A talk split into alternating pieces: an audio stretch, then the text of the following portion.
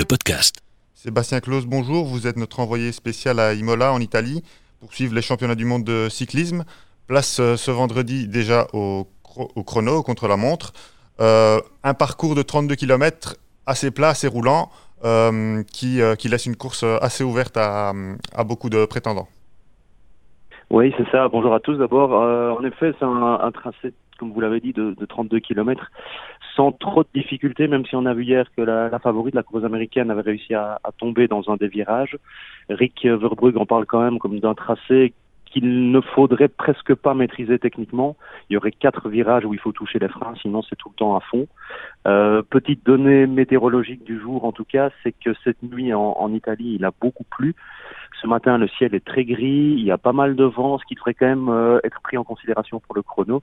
Euh, Rick Verbrugge, le sélectionneur national, parlait d'ailleurs d'une adaptation à faire pour euh, Victor Campenarts et, et Wout van Aert. Victor ayant une position aérodynamique extrêmement parfaite, euh, le vent de face devrait le favoriser dans toute la première partie du circuit. À l'inverse, sur le retour, là où le vent soufflera dans le dos et la vitesse sera beaucoup plus élevée, euh, Wout van Aert, euh, via sa puissance, devrait faire la différence. Donc c'est des petites données météorologiques à prendre en compte, même si concrètement sur la force pure, euh, c'est plutôt dans ce domaine que ça va se jouer. Et là, comme vous le disiez, il y a, y a quelques favoris, dont euh, nos deux coureurs belges alignés, Wout van Aert et, et Victor Kampenaerts. Ben voilà, vous venez de, de, citer les deux noms, hein, Wout van Aert, Victor Kampenaerts, euh, nos deux chances belges aujourd'hui. Euh, à quoi peut-on s'attendre de leur part? Bah, euh, si on est un tout petit peu optimiste, euh, on peut même s'attendre à deux médailles, voire euh, un titre arc-en-ciel et une médaille d'argent. Si on est un peu pessimiste, on peut s'attendre à rien du tout. Mais, mais soyons optimistes parce que c'est pas c'est pas des, des rêves impossibles, loin de là.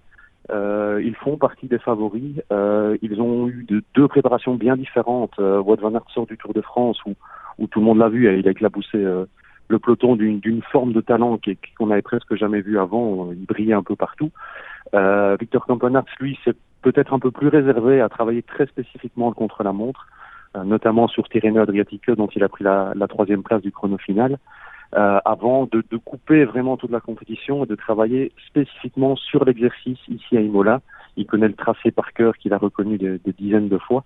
Donc c'est deux préparations différentes, mais finalement qui arrivent à la même conclusion, c'est que nos deux Belges sont au sommet de leur art vraiment ici. Et donc, face à une, une concurrence qui est quand même assez serrée, il faut pas, il faut pas désigner ça, mais euh, face à une concurrence qui est à leurs mains, il y a vraiment, il y a vraiment moyen de faire quelque chose de bien ici en Italie. Enfin, un dernier mot justement sur cette concurrence. Euh, quels sont les coureurs qui, qui sont favoris pour cette course? Ouais, en fait, comme, comme le disait hier encore euh, Rick Verbrugge, avec, nous avons, avec lui, nous avons pas mal discuté, euh, il y a peut-être une dizaine de coureurs qu'on pourrait pointer pour les dix premières places. Euh, donc, être dans le top 10 mondial, c'est finalement, avec des grands guillemets, assez facile.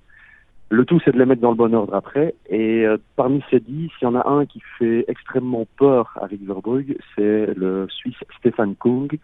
Alors son nom, c'est pas vraiment le nom le plus ronflant du peloton. Le grand public le connaît peut-être pas spécialement. Mais le Suisse est quand même champion d'Europe en titre, euh, a arrêté la grande boucle, le Tour de France, avant la fin à dessein, pouvoir se préparer euh, spécifiquement pour le contre-la-montre. Donc il allie la préparation spécifique parfaite pour le chrono et en plus la condition du Tour de France. Donc d'un côté Stéphane Kung de Suisse, il y a l'énigmatique Juan Denis, double champion du monde euh, en titre, qui lui aussi forcément quand on est double champion du monde, on fait partie des favoris. Le seul truc c'est qu'avec Juan Denis c'est toujours très difficile de le situer parce que c'est un homme de championnat, quelqu'un qu'on va peut-être pas voir pendant un an puis qui va émerger et écraser tout le monde comme il avait fait l'année dernière euh, dans le Yorkshire. C'est peut-être le deuxième grand favori. Enfin ici, euh, dans la Gazzetta ce matin, même si on parle beaucoup du foot de Lukaku notamment, on parle aussi un petit peu de Filippo Ganna. Filippo Ganna, c'est le l'Italien euh, qui fait de la piste à la base. Il est quand même quatre fois champion du monde de poursuite à 24 ans, ce qui est pas rien. Et Filippo Ganna, il va trouver ici en Italie un tracé de 31 km qui lui correspond parfaitement, qui est très facile, tout plat. Euh, donc ça pourrait l'avantager aussi sur, sur un tracé qui ressemble aux efforts qu'il fait sur la piste. Voilà les, en, gros les trois noms euh, qui résonnent souvent ici euh, sur le circuit euh, Ferrari d'Imola. Trois noms auxquels il faut forcément ajouter nos deux Belges et peut-être, et là personne n'en parle, c'est peut-être la, grosse cote, quoique le gallois Guérin Thomas, vainqueur du Tour de France 2018, qui lui aussi sera sur ce chrono et uniquement sur ce chrono dont il a fait un objectif. Merci Sébastien Claus pour cette analyse. J'espère que vous nous donnerez de, bonnes nouvelles cet après-midi avec, avec de bons résultats pour nos, pour nos Belges.